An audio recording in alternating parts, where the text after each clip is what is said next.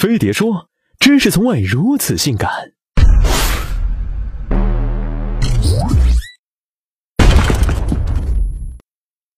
他们一直在比较，比版税，比票房，比女粉丝数量，除了不比身高，什么都在较量。他们又彼此欣赏，年龄相近，实力相仿，名气相当，但面对媒体却总说我不在乎对方。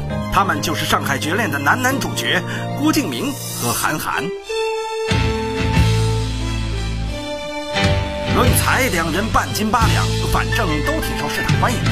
论貌，一个是民工帅小伙，一个是美貌董事长，也实在难分高下。论才，两人在商海里扑腾的都可欢了。郭敬明掌舵的最是文化发展有限公司，覆盖了中国现今百分之七十五的青春文学市场份额，其对中国出版业可谓做出了惊人贡献。中国现有传统文学期刊的全部发行量加一起，才能抵上郭敬明旗下五本杂志的发行量。郭敬明酷爱当老板，还是个精明的老板。他把娱乐公司签约艺人的做法复制到签约作家上。一旦作者跟公司签约，那就只管写书就行了，其他的诸如接受采访、商业谈判，全由公司安排。公司没安排，那就不能搞外联。他还借鉴选秀模式，举办文学之星选拔赛，用来挖掘那些最受年轻一代喜欢的作者，拿年轻人写的文字来吸引年轻人付钱。郭敬明的野心并不止于出版，电影《小时代》让其成为现象级导演，连年盈利超过两千万的最是文化也开始承接一些电影电视剧的剧本业务。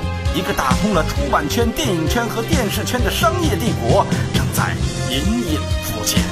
而韩寒在二零零九年之前都是单兵作战，没经纪公司，没配偶，也没团队。二零零九年，韩寒结婚，并在同年开始招兵买马，组建团队。二零一零年七月，独唱团上市，他一单广告都没接，一年就大卖二百万册。以日后每期能卖五十万册算，那每期独唱团光靠发行就能赚一两百万元。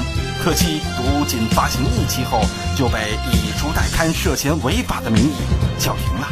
韩寒公司目前最重要的产品是一个一款移动阅读 APP，它瞄准碎片化阅读，每天推出一篇文章、一张图片、一个问答和一件东西。倡导的理念是：复杂世界里一个就够了。一个团队看似随性散漫，比如其上班时间仅为下午一点到六点，但业绩还不错。现在一个装机量为两千万，日活跃读者在一百万以上。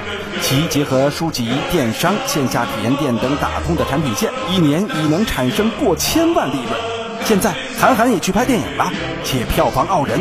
韩寒说他从不迎合市场，但似乎每次都被市场接纳。不过，比之于郭敬明，明显明明更具有商业头脑。就像那句玩笑说的：“只要懂脑残，就能赚大钱。”